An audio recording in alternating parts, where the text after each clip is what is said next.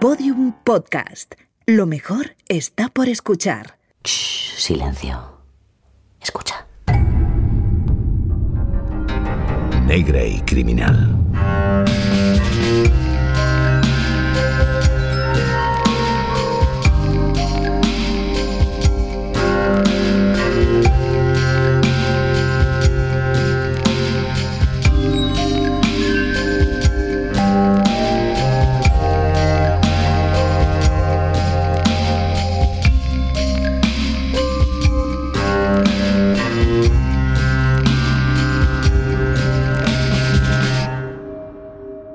Lo que la historia nos deja es el relato de una suma de historias. No tienen que concordar entre sí, no tienen ni siquiera que tener sentido. La historia, con sus seres humanos interpretándola, es capaz de convertir a un villano en un héroe o de escoger a sus preferidos y marcar con ellos huellas que otros habrán de temer o de seguir. Las acciones se narran, permanecen, pero a los gritos, la desesperación o las pérdidas lloradas se las termina llevando el viento.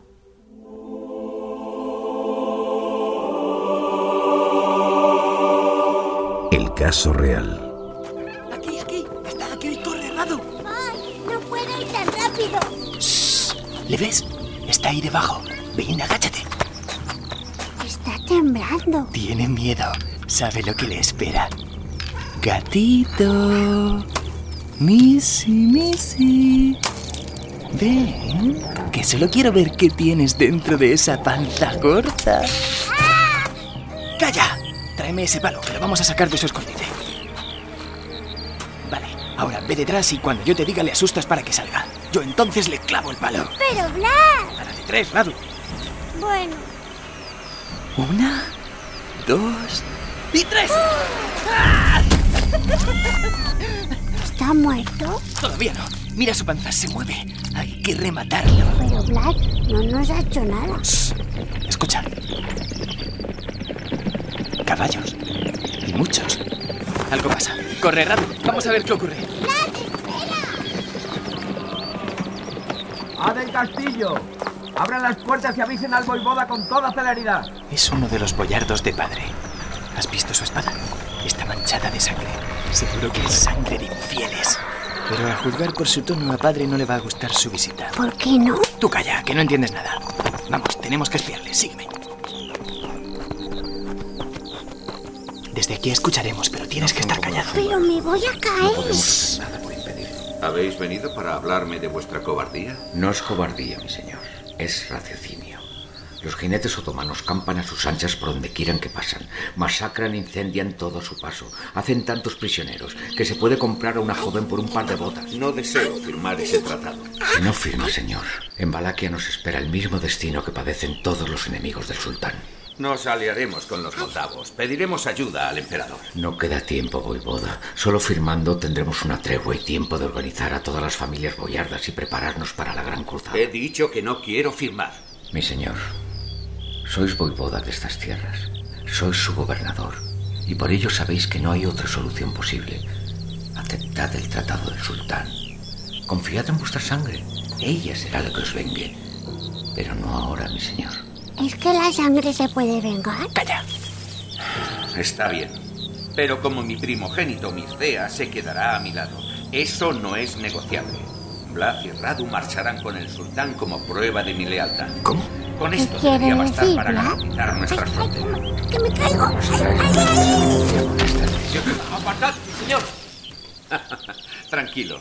Creo que no son espías quienes han caído a los pies de mi ventana. Al menos no del tipo que vos pensáis. ¿Verdad, Vlad? Sí, sí, padre. Subid los dos. Ayudadles, por favor. Claro. Venga, agarraos a mí, vamos. Padre, ¿nos vais a alejar de vos? Venid. Poneos frente a mí. ¿Qué edad tienes ya, Vlad? Doce, padre. ¿Y tú, Radu? Cinco. Escuchadme con atención. Valaquia os necesita. Yo os necesito. Ha llegado el momento de que demostréis la fuerza que reside en la sangre que os he dado. Pasaréis largo tiempo fuera de casa, como yo cuando tenía vuestra edad. Estaréis a salvo en la corte del sultán. No debéis temer. ¿Pero habremos de convivir con los infieles? ¿Seríais tan amable de llevar a Radu a sus aposentos? Quisiera hablar con mi hijo Vlad a solas. Sí, mi señor. Vamos, Radu.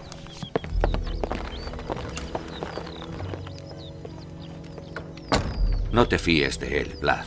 Nunca te fíes de los boyardos. ¿Pero no son nuestros nobles? Sí, pero antes que por su boivoda, ellos viven gobernados por su avaricia. Júrame que recordarás estas palabras. Lo juro. Pero, padre, ¿por qué hemos de convivir con los infieles? No, no conviviréis con ellos. Viviréis entre ellos. Estudiaréis su lengua y conoceréis sus costumbres. Os haréis pasar por sus amigos, pero nunca seréis como ellos. Aprenderéis sus debilidades para cuando tengáis que usarlas contra ellos, tus enemigos. Tu hermano y tú sois Draculea, no lo olvides, como yo, hijos del dragón, investidos por el emperador Segismundo, encargados de proteger la cristiandad del poder de la media luna infiel. ¿Entonces somos como soldados? Sois guerreros, Vlad, dragones, dragones vengadores. Y eso es lo que será tu vida a partir de este momento.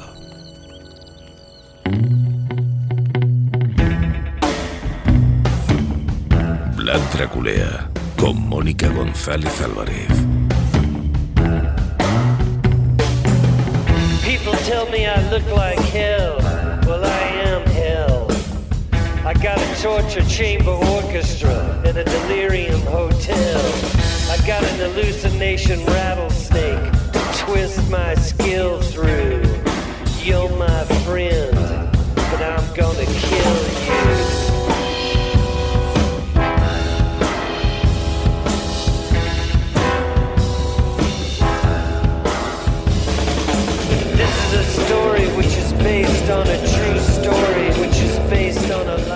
Marcado por el destierro, la venganza y la tortura, la figura de Vlad Tepes, príncipe de Valaquia al sur de Rumanía y que fue conocido como el Empalador, ha pasado a la historia por ser la inspiración de uno de los personajes más terroríficos del mundo de la literatura y del cine. Hablamos del Conde Drácula. Si en la ficción veíamos un vampiro de afilados colmillos, vestido de forma galante y con apariencia humana, buscando alguna víctima viva para chuparle la sangre, la leyenda del infante rumano no se quedaba atrás. También infundía el mismo terror, incluso aún mayor. De ahí que en el siglo XIX el escritor irlandés Bram Stoker relacionase la historia de Tepes, ocurrida en el XV, con la creación de su propio personaje inmortal hasta convertirlo en un mito. Eso sí, el personaje real y el imaginario, aunque confluyen en algunos aspectos, son muy distintos. Pero, ¿qué vio exactamente el dramaturgo para quedar prendado de este gobernador, aparte de por su evidente gusto por lo sanguinario? Bueno, pues lo primero, su infancia. Como en todo asesino, pasado o actual, esa etapa es clave a la hora de entender sus comportamientos posteriores. En el caso de Vlad, ya siendo un niño, vivió varios episodios traumáticos. Dos de ellos fueron determinantes para conformar su sádica personalidad. Por un lado, su obligado exilio y por otro, el asesinato de su padre y su hermano. Nacido en Sigisoara, Transilvania, en 1431, su padre Vlad II era caballero de la Orden del Dragón, una formación militar cristiana muy similar a la de los caballeros templarios, que realizaban cruzadas principalmente contra los turcos. Apodado Dracul, que significa dragón, su vástago Vlad III a su vez recibió el sobrenombre de Draculea o Drácula, que al traducirlo nos da hijo de dragón. Y aunque durante el medievo la figura del dragón representaba independencia, liderazgo, sabiduría y fuerza, en cuanto a lo bíblico, el término tenía connotaciones satánicas, es decir, significaba diablo e hijo del diablo respectivamente. Ya ese alias infundía pavor entre aquellos que le rodeaban. Luchar contra el dragón era similar a hacerlo contra el demonio, y en aquella época las creencias religiosas lo eran todo. Incluso el uniforme de la orden era rojo y negro, como la apariencia vampírica del Drácula de Stoker. Vlad fue educado a la sombra del patriarca y creció junto a sus hermanos Radu y Mircea, a quienes, como explica el escritor Dieter Slesak, mostraba sus instintos más crueles. Fue un niño bastante extraño, muy solitario, pero también muy colérico, tenía rabietas. Y también fue un crío de instintos muy crueles que atormentó a sus hermanos. Tuvo un hermano mayor y otro menor. Por ejemplo, mataba y despedazaba gatos delante de sus hermanos.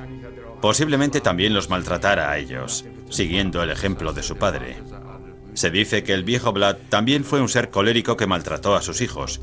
Además, el odio infundado hacia la cultura musulmana, su religión y su lengua corría por sus venas. Sin embargo, cuando el dragón juró mantener la paz con el Imperio Otomano, entregó a dos de sus hijos al sultán como prueba de su palabra, como garantía. Así fue como el joven Vlad de apenas 13 años y su hermano Radu viajaron a tierras musulmanas, aunque como vimos, en realidad no se convirtieron en ellos, se camuflaron para conocer mejor al enemigo a quien derrocaron tiempo después. Durante esos casi cinco años que el adolescente estuvo al lado de Murad II, conoció las artes de la guerra, lo adiestraron para ello, pero también sufrió toda clase de vejaciones. Así lo relata Slesak. En lo que respecta a la sexualidad, tuvo toda una serie de durísimas experiencias. Fue sodomizado por sus guardianes. Cuando estuvo preso de los turcos tenía 14 años y fue violado y torturado por sus sádicos guardianes. Por esa razón trataba a las mujeres con tanta crueldad en los empalamientos. Tenía un carácter voluble, veleidoso y colérico. Y en todos los casos, sin excepción, las adúlteras eran empaladas por la vagina. Cuando por fin logró marcharse, conoció una de las peores noticias posibles, el asesinato de su padre y su hermano Mircea. Un antiguo aliado en confabulación con la aristocracia local, los llamados boyardos, ordenaron su ejecución. Les habían traicionado. De vuelta a casa, el hijo del dragón buscó apoyos en diferentes regiones y durante ocho largos años logró alzarse primero como gobernador o voivoda de Transilvania en 1448 y después de Valaquia en 1456. A partir de ahí, Vlad dio rienda suelta a una vendetta de sadismo y atrocidad contra todo aquel que se interpusiese en su camino, una afrenta que duraría hasta el final de sus días. Los primeros en caer, los nobles que traicionaron a su padre, los boyardos. La fecha elegida, la Pascua de 1459, un episodio histórico que terminó en masacre. En la Pascua de 1459, Vlad Tepes tenía 28 años, un principado recuperado y grandes ansias de venganza por la muerte de su padre y de su hermano Mircea a manos de los nobles boyardos. Tradicionalmente, la Pascua era el momento en el que los pecadores arrepentidos volvían a ser admitidos en el seno de la Iglesia, un momento perfecto para la reconciliación.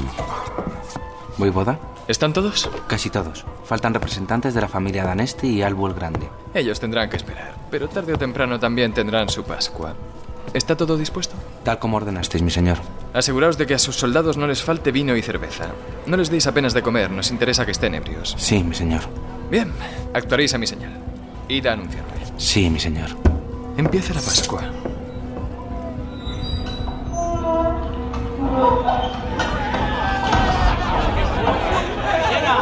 Vlad III, nacido Vlad Draculea, voivoda y príncipe de Valaquia.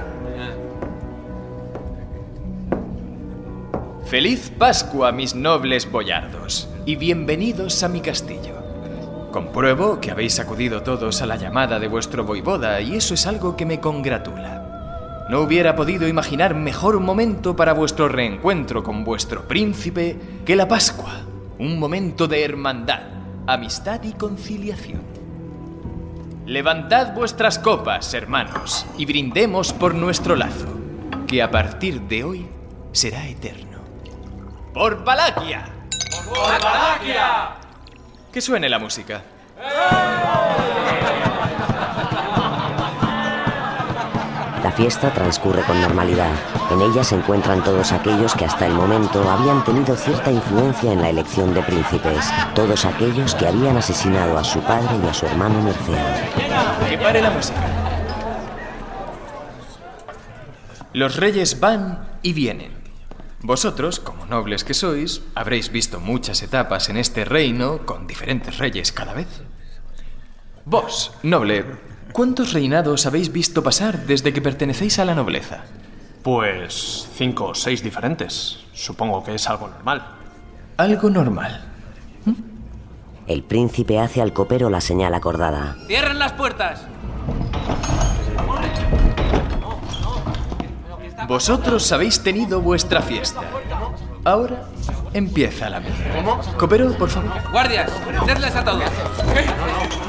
¡Esto es ¡Soltadme! ¡Soltadme! Entran los guardias, que detienen a todos los nobles y les inmovilizan mientras hacen entrar entonces grandes estacas de madera. ¿Qué significa esto? No os preocupéis, amigo, pronto lo entenderéis. De hecho, empezad por él. Se le ve ansioso por saber. ¡No! ¡No, dame! ¡No! Os ruego que no os mováis, si no lo estropearéis todo. Los guardias inmovilizan al hombre y le introducen la estaca por el recto, atravesándole hasta sacarla por la boca. Todos estáis familiarizados con el empalamiento, ¿verdad? Yo lo aprendí en mi cautiverio con los otomanos. Sí, podréis objetarme que hay otros métodos, pero confieso que este me complace especialmente. No os preocupéis, hay estacas para todos.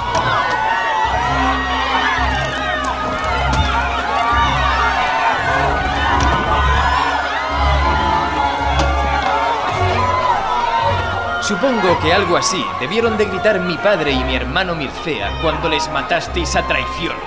Vosotros no les escuchasteis a ellos, pero yo sí os escucharé a vosotros.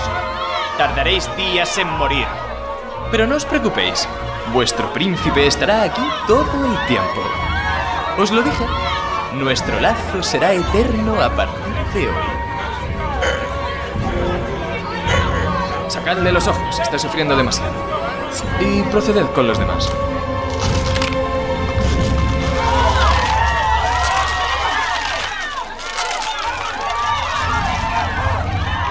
¿Qué pasa con la música? ¡Que suene! ¿No me oís? ¡Que suene la música!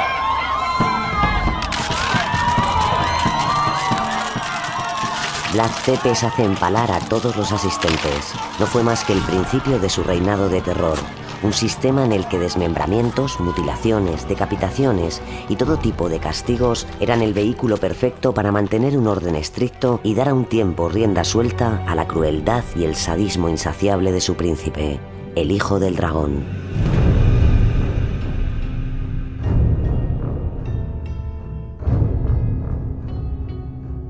A vista de pájaro, la particular venganza de Vlad III contra los boyardos recuerda a una de las escenas más importantes de la serie Juego de Tronos, la llamada Boda Roja. El parecido entre ambas es asombroso, sobre todo por cómo terminan los dos festejos. Asesinatos, mutilaciones y sangre mezclados con alcohol y música.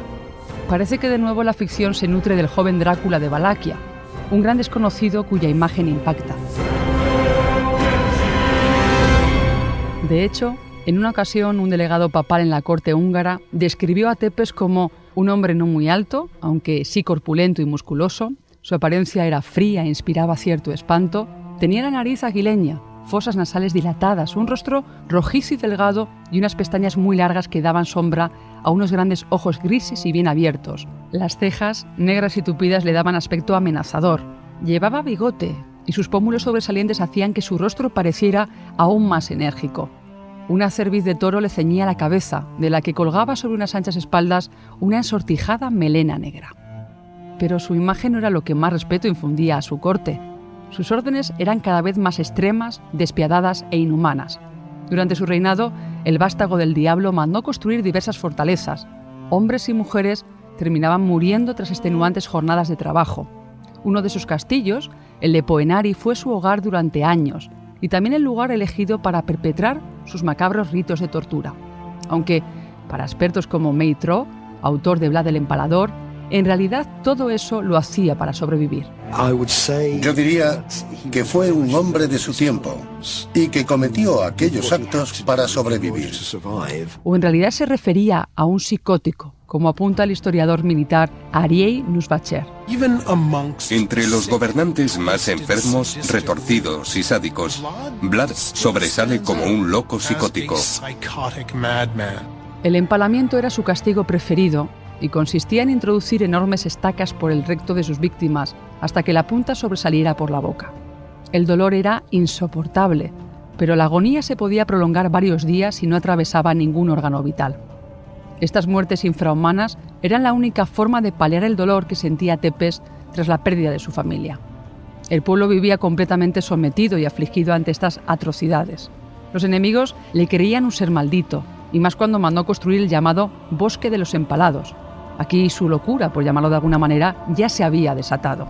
Ordenó talar cientos de árboles para cubrir centenares de hectáreas de gigantescas estacas de madera y hierro, con miles de enemigos clavados. Y frente a esta dantesca escena, Vlad III extendía una mesa con toda clase de manjares. Quería cenar, observar la angustia de sus rivales y, como revela Raymond McNally, coautor de In Search of Drácula, emplear su sangre para mojar pan. Mientras cenaba entre sus víctimas empaladas, primero les extraía la sangre, la guardaba en cuencos y luego mojaba el pan en ella, casi sorbiéndola. Sonreía. No había mayor disfrute para el rey de Valaquia que contemplar cómo el sufrimiento se apoderaba de sus adversarios. A lo largo de este campo llegó a clavar a más de 20.000 prisioneros, incluso a sus propios súbditos para mantener su autoridad. Pero esta no fue su única técnica de suplicio. Las más utilizadas fueron decapitar, mutilar narices, orejas, labios y órganos sexuales, cegar, estrangular, ahorcar, quemar, hervir, despellejar, asar, desmembrar, clavar, enterrar vivo, apuñalar, arrojar a las fieras, dejar caer a las víctimas sobre palos puntiagudos, obligarlas a comer carne humana, someterlas al tormento de la rueda, marcarlas al hierro candente, untar las plantas de los pies con sal o miel y darlas a lamer a los animales, y así un largo etcétera. Con aquella actitud de superioridad, Drácula había conseguido constituir uno de los gobiernos más temidos de la zona. Su particular democracia se llamaba el terror. ¡Más rápido! ¡Cortad más rápido! La tortura tenía base jurídica en Centro Europa. Se escalonaba en tres grados, suave, media o intensa, y ofrecía la garantía de una amplia confesión de casi todas sus víctimas. Pero Vlad Tepes sentencia y ejecuta según sus propios impulsos. De entre la multitud de métodos que practica, el empalamiento es, por supuesto, su favorito. Tú, no afiles tanto la madera. Haz más redonda la punta. Sí, mi señor. En la versión europea del empalamiento, el verdugo afinaba la punta de la estaca para que atravesara con rapidez el corazón y producir así la muerte. Sin embargo, Black Tepes practicaba una variante oriental aún más cruel, sin afilar la punta. De este modo la agonía se prolongaba y el dolor se multiplicaba. Menos, menos afilada. Sí, señor.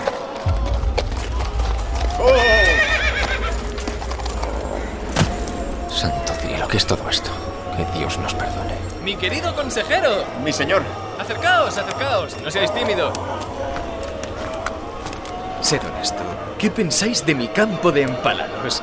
¿Habíais contemplado alguna vez tal perfección? Es... Sí, yo... Yo lo encuentro fascinante. El dolor es el paroxismo de la belleza. Aunque comprendo que no es para todos los gustos. Venid, caminemos juntos. Y tú, deja de afilar. No queremos que el acusado muera. Sí, mi señor. ¿Qué noticias me traéis, consejero? Pues... yo... ¿Habla? Sí. Mi señor, han llegado a Targoviste emisarios del sultán. Reclaman los 2.000 ducados del tributo anual y el derecho de paso hacia Transilvania. ¿Ah, sí? Reclaman vuestra presencia de inmediato, mi señor. Debéis hacer entrega vos mismo. ¡Copero! Sí, mi señor. Tengo hambre. Disponed la mesa en el emplazamiento usual. Y haceos con un buen cuenco esta vez. ¿Almorzaréis conmigo, consejero? No, gracias, voivoda. No tengo hambre. Bien, para mí solo. Id presto. Sí, mi señor. Mi señor, este asunto es urgente. Decidme, consejero, cuando miráis este paisaje, ¿qué es lo que veis? Eh, un bosque de empalados. De empalados que aún siguen vivos. No entiendo. Eso es lo que verán los turcos cuando vengan a atacarnos. ¿A atacarnos? ¿Por qué nos iban a atacar? Porque los días de pagar tributos a extranjeros se han terminado, mi querido consejero. Por eso estamos construyendo este campo. Y por eso es tan importante mantenerlos con vida, para que les den la bienvenida cuando lleguen. ¿Comprendéis? Pero, mi señor, no contamos con un ejército suficiente como para enfrentarnos al Imperio Otomano. Hay otras maneras de hacer la guerra que con los ejércitos, querido amigo. Y de hacer a Valaquia grande otra vez. Mi señor, su mesa está dispuesta. Acompañadme, por favor. Una de las costumbres de Black Tepes era hacer disponer una mesa en el campo de empalados mirando hacia ellos. Se hacía disponer también de cuencos de la sangre de las víctimas. Bien, copero, hoy los has llenado bien. ¿Y el pan? Aquí está. En la que mojaba el pan. Proseguid, consejero. Mi señor, si me dais vuestro permiso, me atrevería a sugeriros que volváis a Targoviste. Lleváis más de dos meses construyendo este campo y el pueblo se inquieta por vuestra ausencia. La pobreza nos inunda, los ladrones campan a sus anchas. Mm, la mitad de esos ladrones de los que me habláis están ahora mismo aquí, ensartados en estos palos. Sé cómo mantener el orden en mi principado, consejero. Cierto, mi señor, pero sigue habiendo problemas. Los turcos apoyan a vuestro hermano Radu y planean destronaros. Hay epidemias por todo el país. En ese momento un soldado pasa cerca y hace un comentario sarcástico. Este bosque huele un poco mal. Con tan mala fortuna que Tepes lo oye. Un momento, consejero. ¿Qué ha dicho, soldado? Que, que, que huele un poco mal. Santa Madre de Dios. Prended a ese soldado y empaladlo junto a los demás. No, no, déjame. No, no, no, no, no, no, no. Déjame, no. Déjame. Te enteres, soldado. Hago por ti. Desde ahí arriba podrás oler mejor.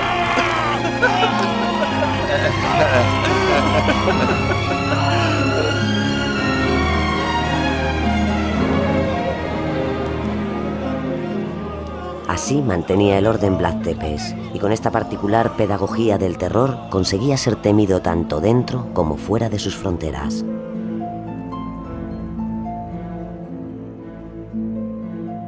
Nobles, niños, ancianos, mujeres, cualquiera que contradijera sus órdenes experimentaba la gran crueldad de Vlad III. Aunque hay que apuntar que la defensa que hizo de su pueblo ante los ataques del ejército otomano también le valieron un reconocimiento. La valentía y el honor del voivoda de Valaquia llevaron a su reino a desterrar toda clase de delitos durante gran parte de su reinado. No había delincuencia y de ello presumía. Por ejemplo, desaparecieron los robos. En una ocasión atracaron a un mercader, lo denunció ante Tepes y este comunicó que al día siguiente debía aparecer el oro robado, porque de no ser así arrasaría el pueblo entero. No hizo falta masacrar la ciudad, porque el mercader recuperó su dinero. Eso sí, le advirtió que de no haberlo denunciado habría sido empalado al igual que el ladrón. Y es que nadie se atrevía a robar por el miedo a ser clavado en el bosque. Gracias a él, los lugareños disfrutaban de una copa de oro para beber agua de una fuente. Si alguien osaba hurtarla, el peso de la ley de Valaquia caería sobre él. Nadie se la llevó jamás. En su época se decía que si alguien se tropezaba con una bolsa de dinero tirada en la calle, no se la llevaba nadie, porque en ese caso Vlad el Empalador impartiría su justicia. La guía turística Valentina Sabu habla de esa bolsa de oro, pero habría que apuntar también que Tepes logró que nadie, hasta el día que lo apresaron, franqueara sus líneas de ataque. Las visitas de rivales otomanos para encontrar una solución diplomática al conflicto, había por ejemplo dejado de pagar los impuestos al sultán, solían acabar con los visitantes asesinados y empalados en el citado campo de enemigos. Así lo recuerda el experto en historia medieval Dan Falcán. Cuentan que una vez se le presentaron unos emisarios turcos que se negaron a quitarse el turbante en su presencia. Vlad Cepes les preguntó, ¿por qué nos descubrís ante mí? Estáis en presencia de un gobernante. Y los turcos le contestaron, no, nosotros solo nos quitamos el turbante delante de nuestro sultán. Pues vale, dijo él, entonces me adhiero a ese protocolo. Y les clavó los turbantes al cráneo para que quedaran bien fijados. Sus continuos ataques al Imperio Otomano, con el apoyo de su aliado Corvinus, rey de Hungría, terminaron en victoria de las tropas de Tepes. Las huestes de Mehmed II, al encontrarse con ese bosque de cadáveres, ordenaron la retirada inmediata, incluso teniendo más soldados. Temían al dragón que se escondía bajo la apariencia de rey. Todas las tácticas que Vlad empleaba para ahuyentar a los rivales funcionaban. Su particular guerra de desgaste, con enfermedades, quema de cosechas, ocultación de comida, envenenamientos. Parecía que la última afrenta del cruel Draculea le estaba saliendo bien, aunque la revancha no tardaría en llegar. La guerra continuaba y en su defensa ultranza de Valaquia, Vlad Tepes decide incursionar en territorio otomano, donde consigue derrotar a las tropas turcas. El 11 de febrero de 1462, Vlad Draculea envía una carta a Matías Corvinus, rey de Hungría, tradicional enemigo de Valaquia. Majestad, ha llegado una carta de Vlad III de Valaquia. Traed aquí. He matado a hombres y mujeres, a viejos y jóvenes, desde la, desde la entrada al mar del Danubio hasta Samoví y Tigigen. Hemos matado a 23.884 turcos y búlgaros, sin contar aquellos a los que hemos quemado en sus casas. En estos sacos os envío un presente que dará fe de mi convicción. Reunid a vuestro ejército y venid a nuestro país. Y venid a nuestro país para luchar a nuestro lado. ¿A qué saco se refiere? A estos, Majestad. Dos sacos llenos de orejas, narices y cabezas. ¡Ah! ¡Qué asco! ¡Llevaos eso inmediatamente! Sí, Majestad. El terror se apoderaba de los enemigos de Tepes y muchos abandonaron la ciudad de Estambul por miedo a su llegada. Sin embargo, el sultán Mehmed II estaba dispuesto a acabar con él. logró reunir 200.000 efectivos con el objetivo de entrar en tierras de Valaquia y terminar de una vez por todas con el hijo del dragón. ¿Cómo se atreve ese maldito? Mi señor, sería una locura afrontar un ataque de los otomanos. Si nuestros informes son ciertos y disponen de 200.000 soldados, la derrota es segura. ¿Eso es todo lo que tenéis que decir? ¿Y os hacéis llamar mi consejero? Debería empalaros junto a la chusma de Valaquia o haceros despellejar por lo inútil de vuestros desvelos. ¡Desapareced de mi vista! Sí, mi señor. ¿Dónde vais? Me retiraba, señor, tal como habéis ordenado. Ah, no entendéis nada. Sentaos. Ahí. Sí, mi señor. Lucharemos. Pero, mi señor. Pero no en el campo de batalla. Les dejaremos entrar en Valaquia, pero no tendrán nada. Haced que envenenen las cosechas y llevaos a todos los animales. Emponzoñad los pozos, que no tengan nada que echarse a la boca. Trasladad al pueblo y dejad que los turcos avancen. A ver hasta dónde son capaces de llegar. Disponed de todo esto inmediatamente. A la mayor brevedad os daré más instrucciones. Sí, mi señor. ¿A qué esperáis? ¡Id presto! Sí, mi señor. Con la estrategia de tierra quemada, Vlad Draculea logra no solo que los ejércitos otomanos se debiliten, sino acrecentar el terror que ya ejerce sobre sus enemigos. Pero también utiliza otra estrategia. ¿Qué ocurre aquí? Poderoso sultán, su majestad no debería estar aquí. Es la peste. ¿Cómo es posible? Un campesino balaco se nos unió hace unas semanas diciendo que quería ver muerto al voivoda Draculea tanto como nosotros. Entonces no vimos que estaba enfermo. Tepes envía enfermos de peste, tifus y otras enfermedades para diezmar a los soldados enemigos. Quemad los cadáveres y todas vuestras pertenencias. Dad muerte a todos los que presenten signos de enfermedad y preparad a los sanos para salir esta misma noche. ¿Nos retiramos, señor? No, avanzamos. Llegaremos a Targoviste. Pero poderoso sultán, ese hombre es el mismo demonio. No tenemos que comer y el calor. Haced como se os ordena. Sí, poderoso sultán. En el verano de 1462, bajo un calor sofocante, los turcos, con el sultán Mehmed II a la cabeza, se presentan a las puertas de la capital Targoviste. La visión les deja horrorizados. ¡El campo del demonio! Ante ellos y a las puertas de la capital, un bosque de 20.000 hombres empalados. Entre los empalados no solo hay soldados turcos, también hay ciudadanos balacos. ¿Qué vamos a hacer, poderoso sultán? No podemos luchar contra un fantasma. No podemos luchar contra el mismísimo demonio. Esperaremos una mejor oportunidad. Alá os oiga, poderoso sultán. ¡Nos retiramos!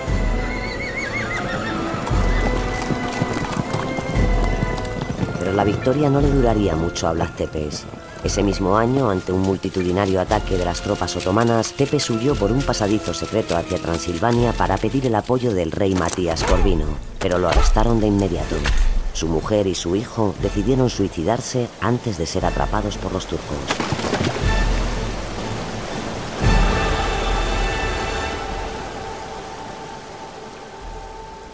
La curiosa historia del suicidio de la esposa del empalador llega incluso hasta nuestros días, porque los lugareños denominan como Riul Duamnei, río de la princesa, al lugar del río Arges donde se arrojó la reina consorte. Prefirió ser alimento de los peces que vivir prisionera del enemigo, curioso, ¿verdad? La mujer de la que hablamos es Justina Silasgi, a la que sus allegados conocían como Ilona. Hija de un noble húngaro, fue el segundo enlace nupcial del rey de Valaquia. De la primera esposa se desconocen datos, excepto que tuvieron un hijo, Mineas el Rau, mientras que de la segunda nacieron otros dos, aunque estos jamás llegaron al trono. De hecho, el primogénito se cambió el nombre para evitar ser despreciado y acusado por los delitos de su padre, y nada se supo de él desde 1483. La propia familia de Vlad renegó de él.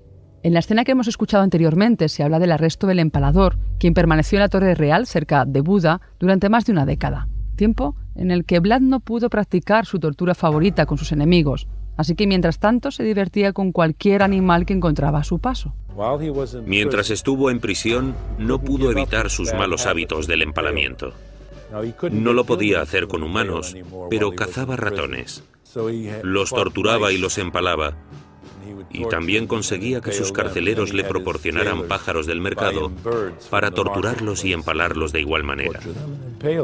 Su cautiverio duró hasta 1474, cuando, sin motivo alguno, decidieron dejarle en libertad creyendo que no supondría ningún peligro, Qué equivocados estaban, porque en cuanto pudo, volvió a armar un ejército con aliados de Transilvania y Moldavia, reanudó la guerra e inició la contienda. Su objetivo, invadir a los turcos. Era diciembre de 1476, pero el destino tenía guardado otro final para el empalador. Murió en el campo de batalla, aunque las circunstancias de su muerte son cuanto menos curiosas, sobre todo porque nos encontramos con tres versiones distintas. La primera, que le asesinaron unos infieles boyardos, la segunda, que le mataron sus propios guardias, y tercero, y la más conocida, que fue su propio ejército quien lo ejecutó, cortándole la cabeza al confundirle con un enemigo. Parece ser que para evitar ser apresado por los turcos, Blas se disfrazó con las ropas de uno de ellos, ese era o pretendía ser el modo de escape, y la jugada a punto estuvo de salirle bien, pero finalmente fue ajusticiado y abandonado en medio del campo de batalla por los suyos. Cuando los turcos encontraron su cuerpo, recogieron su cabeza, desollaron su cara y su cabellera y se lo llevaron como obsequio ante el sultán de Constantinopla. Una vez allí lo clavaron a una estaca. Aquella fue la verdadera victoria del Imperio Otomano. Habían derrocado al terrible Draculea. Tenía 47 años. Tras aquello, su cadáver fue supuestamente trasladado a un monasterio de la ciudad de Snagov. El mismo tiempo antes lo había elegido para que fuese el lugar para su descanso eterno. La tradición cuenta que fue enterrado en una cripta justo enfrente del altar, de manera que cuando un sacerdote la pisara cada vez que diera misa, lo absolvería de algunos de sus numerosos pecados. Su historia, repleta de relatos truculentos e increíbles, han sido fuente de inspiración de grandes dramaturgos y cineastas. Uno de los personajes más famosos de todos los tiempos, sin duda, es el conde Drácula de Bram Stoker, que generó en los siglos XVII y XVIII en Europa una ola de auténtico terror, principalmente en la zona de los Balcanes las gentes comenzaron a creer en la existencia del vampirismo y de que había seres con apariencia humana que chupaban la sangre para continuar siendo inmortales. Y aunque Stoker sabía que entre su personaje de ficción y el real no había demasiados paralelismos, sino más bien exageraciones, ese toque de mitología mezclado con el terror fue lo que le llevó al éxito. El mito se propagó por todo el mundo. Había miedo y fascinación a partes iguales entre sus seguidores. El cine también ayudó a popularizar la imagen de este vampiro. En concreto, los estudios Universal, que en la década de los 30 filmaron varias películas con el actor húngaro Bela Lugosi. Su característico aspecto se grabó a fuego en el imaginario popular, y más cuando a su muerte en 1956 quiso que le enterraran con la mítica capa del conde Drácula. Bienvenido a mi morada. Entre libremente por su propia voluntad y deje parte de la felicidad que trae. ¿El conde Drácula? Yo soy Drácula. Y le doy la bienvenida, señor Harker, a mi casa. Pase.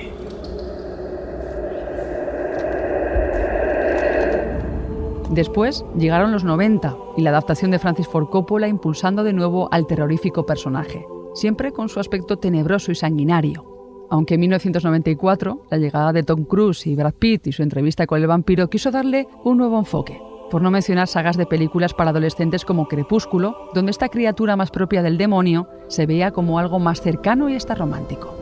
Sé lo que eres.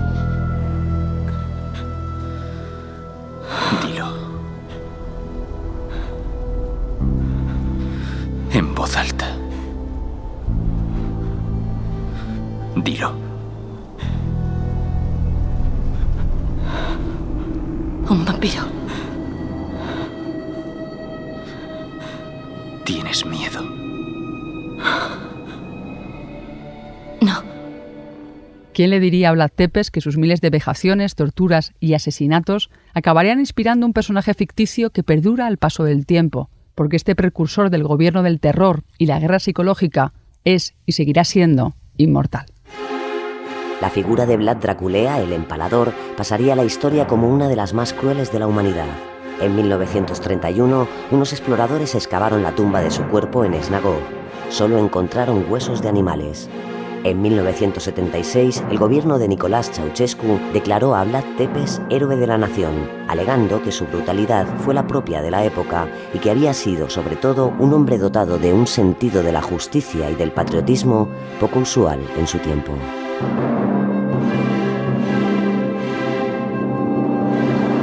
En este caso real han participado Raúl Lara como Vlad Tepes Draculea, Nacho Marraco como noble, Rafael de la Rica como padre, Jos Gómez como consejero y las voces invitadas de Elisa Chía, Roberto García, Enrique García, Alfonso Ojea, Tino Rebollo, Daniel Sousa, Tony López, Javier Carrera, Antonio Nuño y Fermín Agustí con la colaboración en el programa de Juan Ochoa, guion de dramas Mona León Siminiani y Javier García.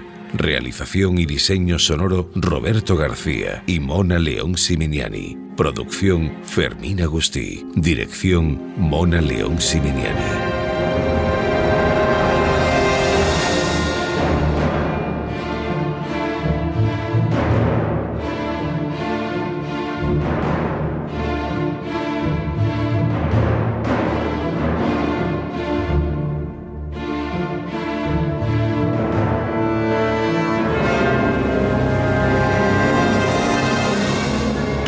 Episodios y contenidos adicionales en podiumpodcast.com y en nuestra aplicación disponible para dispositivos iOS y Android.